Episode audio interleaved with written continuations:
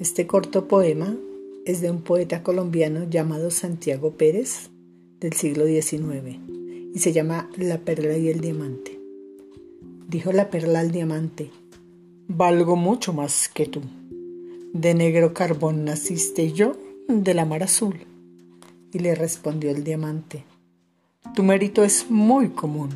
Siempre fuiste y serás blanca, yo fui negro y vierto luz.